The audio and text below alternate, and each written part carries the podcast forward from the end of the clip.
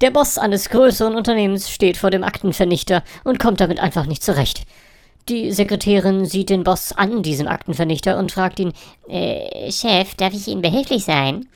Ja, gerne. Diese blöden neuartigen Geräte, ich komme damit nicht zurecht. Ich versuche es jetzt bereits seit einer halben Stunde. Der Chef übergibt der Sekretärin einen Stapel Dokumente und sagt, das sind wichtige Dokumente. Machen Sie bitte jeweils drei Kopien davon.